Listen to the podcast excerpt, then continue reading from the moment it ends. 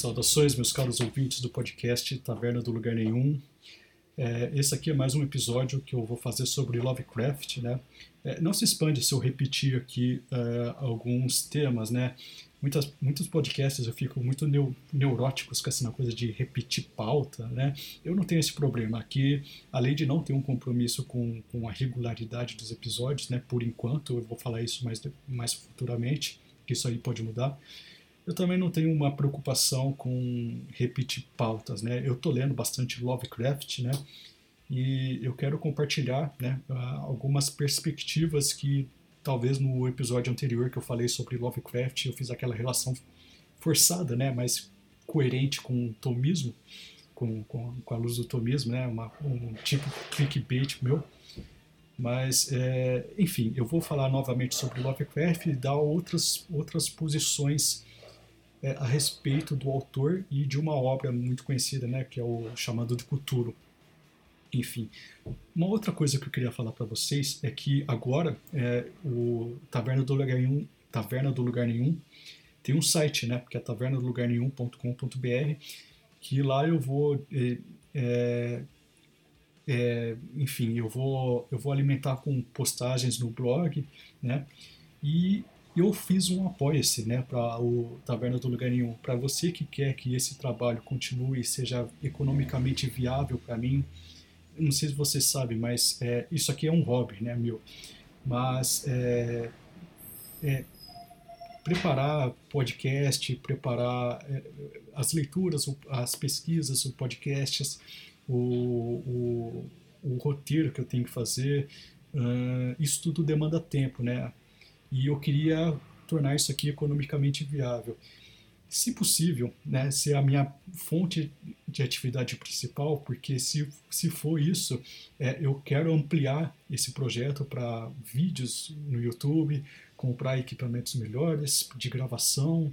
É, se você quer apoiar um conteúdo realmente independente, livre de, de, de lacração, é, sabe, sem rabo preso, e, e sincero, é, eu recomendo vocês a, a, a considerarem tornar-se um apoiador né, do, do podcast. Né? Então só acessem lá apoia.se barra taverna do lugar nenhum, tudo junto, e considerem né, a, apoiar esse, esse projeto. Enfim, vamos falar um pouco sobre Lovecraft, né? Deixar um, esse lenga-lenga de lado e falar um pouco do que interessa. Bem, a literatura fantástica é muito, muito frequentemente descrita e nomeada como uma das maiores forjadoras de mitos do mundo moderno, seja reinterpretando mitos clássicos, seja criando mitos para a era da racionalidade técnica. Né? Não só a literatura fantástica, a gente vê isso muito em quadrinhos, tá? até é, as histórias de super-heróis. Né? A, gente, a gente vê que é recriado e forjado mitos é, como se fossem como se, se, se estabelecesse em mitos do, do mundo antigo, né? Tem um canal que eu queria indicar para vocês, que é o canal do Dionísio, Dionísio Amêndola, que é o, o Bunker do Dio. Ele fala bastante coisa sobre isso, né? Eu recomendo vocês vocês darem uma, uma olhada nesse canal, é muito interessante. É um dos produtores de conteúdo já que me incentivaram bastante a fazer o meu próprio conteúdo, né? Bem, enfim, é, retomando aqui, eu falei sobre a, a literatura fantástica e a, e a, sua capacidade de formar mitos. E poucos autores, no entanto, é, buscaram fundamentar seu cosmo ficcional em um relato mí, mítico, coerente e completo, né, como H.P. Lovecraft. O H.P. Lovecraft, você sabe, né, o autor de, de do horror cósmico criando não apenas é, dispersas, mas correlacionadas histórias num mesmo mito cosmogônico, né? Palavra difícil, mas cosmogônico chama é, é aquilo que se refere à criação e ordenação do, do cosmos, né? É, é, da existência, do, da criação do mundo, criação e ordenação do mundo. É, isso aí está no, os estudiosos de religião sabem muito bem o que, que significa, né? Bem, no universo de, do Lovecraft, a humanidade está em uma espécie de letargia do mundo desperto Como no mito da caverna de Platão, enxergamos apenas as sombras da verdade. Apenas com estágio de consciências alterado ou através dos sonhos podemos vislumbrar o que está além da, da, da nossa percepção, a, a, verdade em sua totalidade. Né? É, através de várias pistas espalhadas por diversos contos e personagens, podemos montar esse universo num panteão maldito, incomensurável e inominável de seres identificados como deuses ancestrais, né? Elder Gods que são refratários a qualquer forma de entendimento. Né? Se vocês forem ver uh, as palavras que o Lovecraft usa para definir, na verdade não definem nada, né? Esses, esses deuses, esses deuses, é, essas manifestações fantásticas desses deuses, desses deuses é, antigos que, que compõem a sua literatura, né? É sempre palavras como inconcebível, incomensurável, é, sabe? Às vezes são até manifestações geofísicas que ele, que ele vai falando através dos seus, dos seus personagens. Né? Ele, os personagens não conseguem, não conseguem simbolizar aquilo que eles veem, né? É, de uma outra categoria. Né? Isso, inclusive, isso é uma das, das, críticas literárias que muitas pessoas têm com Lovecraft. Né? Enfim podemos ver em Lovecraft uma espécie de resgate acidental da ideia de Deus, né, tal como era concebida com, com mais clareza nos velhos ditames do Velho Testamento Bíblico, né, algo onipotente, ordenador inconcebível. Eu falo isso no podcast anterior que eu fiz sobre Lovecraft, né, eu relacionei com, com a ideia de Deus, né, Lovecraft está sendo usado é, é, foi usado lá nesse podcast como para resgatar a ideia de um Deus inconcebível, né? Ouço esse podcast, eu achei muito interessante, modéstia à parte, né? Enfim, dentre os deuses criados por, por Lovecraft, né? O mais famoso deles, sem dúvida, é o Cthulhu. Né? Muitas pessoas chamam de Cthulhu, Cthulhu, Cacholo, Cachoro, mas eu chamo de Cthulhu aqui. Não sei se está certo, mas enfim, é esse que eu vou adotar. Cthulhu é uma criatura descrita sempre em termos superlativos impressionantes, oriunda de outro universo cujo corpo é composto por uma cabeça cefalópode, semelhante a um polvo, né? com partes típicas de um dragão, né? você pode ver ele representado com asas, e também vagamente humanoide. Né? Isso tudo compõe uma espécie de, de afronta né? à nossa a nossa condição humana. Né? A cabeça cefalópode remete ao que biologicamente conhecemos como um ser de uma classe animal aquática, muito evoluída e muito mais antiga que o homem. O dragão é um dos seres reais mais maravilhosos da, da nossa imaginação e o aspecto vagamente humanoide parece concluir uma síntese dialética dessa mistura, uma espécie de deboche né, disso aí. O Cthulhu parece um arremedo de símbolos que parece zombar da nossa limitação, da, da, da limitação do nosso universo, né? O, e, e isso que faz dele um, um, ser tão, tão interessante, tão imageticamente tão impactante, né? E esse ser exilado na Terra, esse ser né, está exilado na Terra há muitos milhares de anos, milhões né, de anos, e interfere na, na história do planeta desde a sua aparição. Cthulhu também representa uma síntese magética tanto das convulsões do momento histórico vividos por Lovecraft, quanto da sua profunda recusa com a ordem racional estabelecida no mundo moderno. Eu vou ler aqui um trecho né, do, do chamado de Cthulhu, que diz o seguinte: A coisa mais misericordiosa do mundo, creio eu, é a incapacidade da mente humana em correlacionar todo o seu conteúdo, Vivemos numa plácida ilha de ignorância em meio a negros mares do infinito. E não está escrito pela providência que devemos viajar longe.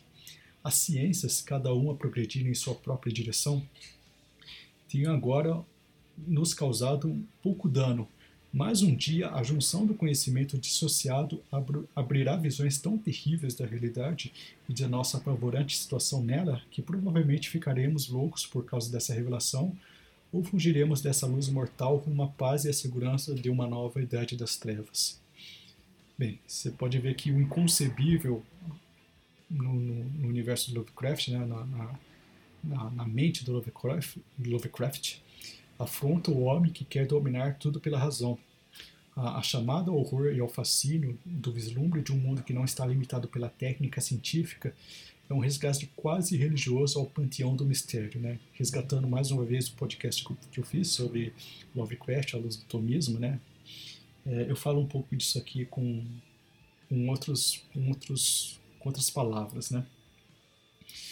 O, o mistério, como diz Lovecraft em uma das suas cartas, deve ser contemplado, sublimado, sublimando, né? É, questões como bem e mal, amor e ódio, tempo, espaço, dimensão, que assim são, são conceitos físicos e filosóficos que para eles são contingências desprezíveis e temporárias da humanidade.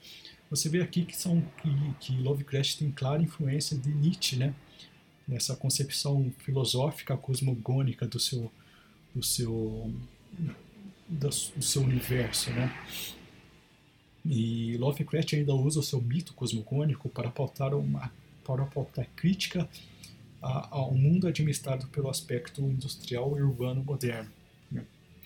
É impossível não correlacionar isso à sua postura redia e hipersensível, dada a morbidez que, que rejeitava a alienação, a euforia, o vai e vem de pessoas e o falatório irritante né, da, do, do, mundo moderno, especialmente de, de Nova York. Para quem não sabe, o Lovecraft né, é de um, uma cidade, né, um, um, um, condado, parece que é chamado Providence, né, um dos mais antigos da Nova Inglaterra. Né.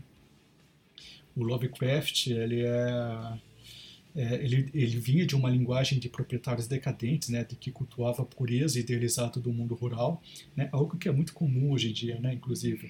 Você vê muitas pessoas do campo reclamando que a, a vida no, no, na, na cidade é uma vida insalubre, né? Com toda a razão, né? Eu dou razão para eles porque eu concordo, eu concordo com, com um homem do campo. Né? Na, na minha, no meu futuro, meu futuro imaginável, assim, o meu futuro ideal é morar no campo, ter uma família grande, um cachorro, galinhas, né? Acho que é o, o, o que todo todo ser humano saudável queria pode pode pode é, que é, desejar, né? É, todo, todo ser humano saudável é, é, queira desejar isso, né? E ele passou um tempo, né? O Lovecraft passou um tempo em Nova York, né? E isso aprofundou mais a sua predileção para um mundo mais provinciano, provinciano, quieto, simples, rural, pacífico, né? A gente pode atestar isso através das suas cartas. As grandes metrópoles eram palco de é, era um palco de velocidade e desfragmentação que e sinalizava a falência das formas orgânicas de compreender e narrar os, os acontecimentos históricos. Lovecraft ele tem muita é, é, é uma, um saudosismo rural do Lovecraft, é um saudosismo até tradicional, né? De, de, de uma pessoa que está é, nostálgica a respeito das formas antigas de, do homem se relacionar com a natureza mais uma vez eu concordo com, com Lovecraft nesse aspecto. Né? O, as, o, a gente pode aprofundar ainda mais no, na concepção do, do universo do Lovecraft, né? do Cthulhu, através de um biografismo anedótico né? e situar a cosmogonia de a sua cosmogonia na sua infância perturbada por pesadelos e isso é importante por quê? Porque as, as, os pesadelos são entendidos pelo Lovecraft como convulsões orgânicas é, do medo manifestadas durante o sono. Né? O sono é uma coisa constante no, nos contos do Lovecraft, né? o sonho também. Algo que, para ele, né, é muito mais real do que qualquer experiência que ele tenha experimentado no mundo desperto, né? Por isso que os sonhos são uma interface para o Love, no universo do Lovecraft, os sonhos são uma interface com a real realidade, né? Cthulhu aqui é um ser adormecido, é um adormecido conglomerado orgânico, humano, povo, dragão, que parece ser visualmente um manifesto da síntese do, ao, ao mecânico, né? Ao artificial. Isso representa para Lovecraft um suspiro nostálgico de, de, de dimensões titânicas que é indiferente às nossas bugigangas tecnológicas, né, que são frutos da nossa é, pretensiosa inteligência. Em suma, o Lovecraft, dado isso, tudo isso que eu falei, ele assume aqui uma posição de vanguarda anti-vanguarda, se opondo radicalmente ao seu próprio tempo histórico, né? que é típico de um literato reacionário, né? um dos milhares que a gente pode enumerar ao longo da história, né? Enfim, é isso aí que eu queria falar sobre Lovecraft, né? Esse aspecto um pouco mais político, mais anti-industrial e, o, e, e, como isso se manifesta visualmente na, na, na figura terrível do Cthulhu, né?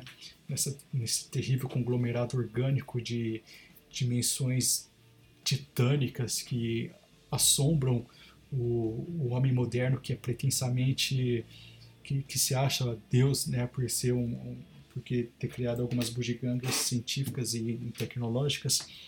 Eu acho interessante resgatar o Cthulhu, o Lovecraft e toda essa essa mística, toda essa filosofia Lovecraftiana no mundo, no mundo atual, né?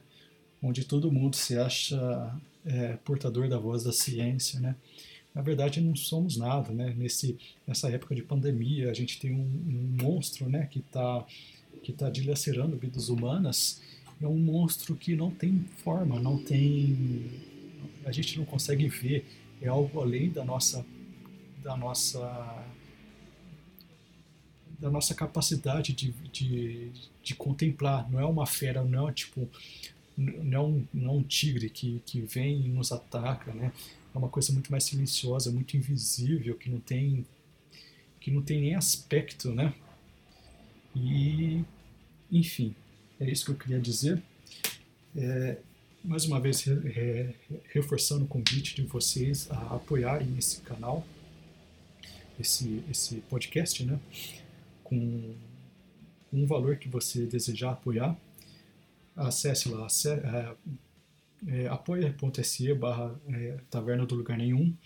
Acesse o site tavernadolugarnenhum.com.br. Eu vou deixar o link, um, um texto do blog do, o, o que eu roteirizei aqui para falar nesse podcast, com os links dos livros que, que compõem a, a base teórica para ter feito essa exposição que acabei de fazer. Né? E como de praxe, né, eu vou terminar aqui com a música The Call of Cthulhu, do Metallica. E, bem, é isso aí. Fiquem com Deus e fiquem com Metallica, Call, The Call of Cthulhu, do disco The Red, of, The Red Lightning.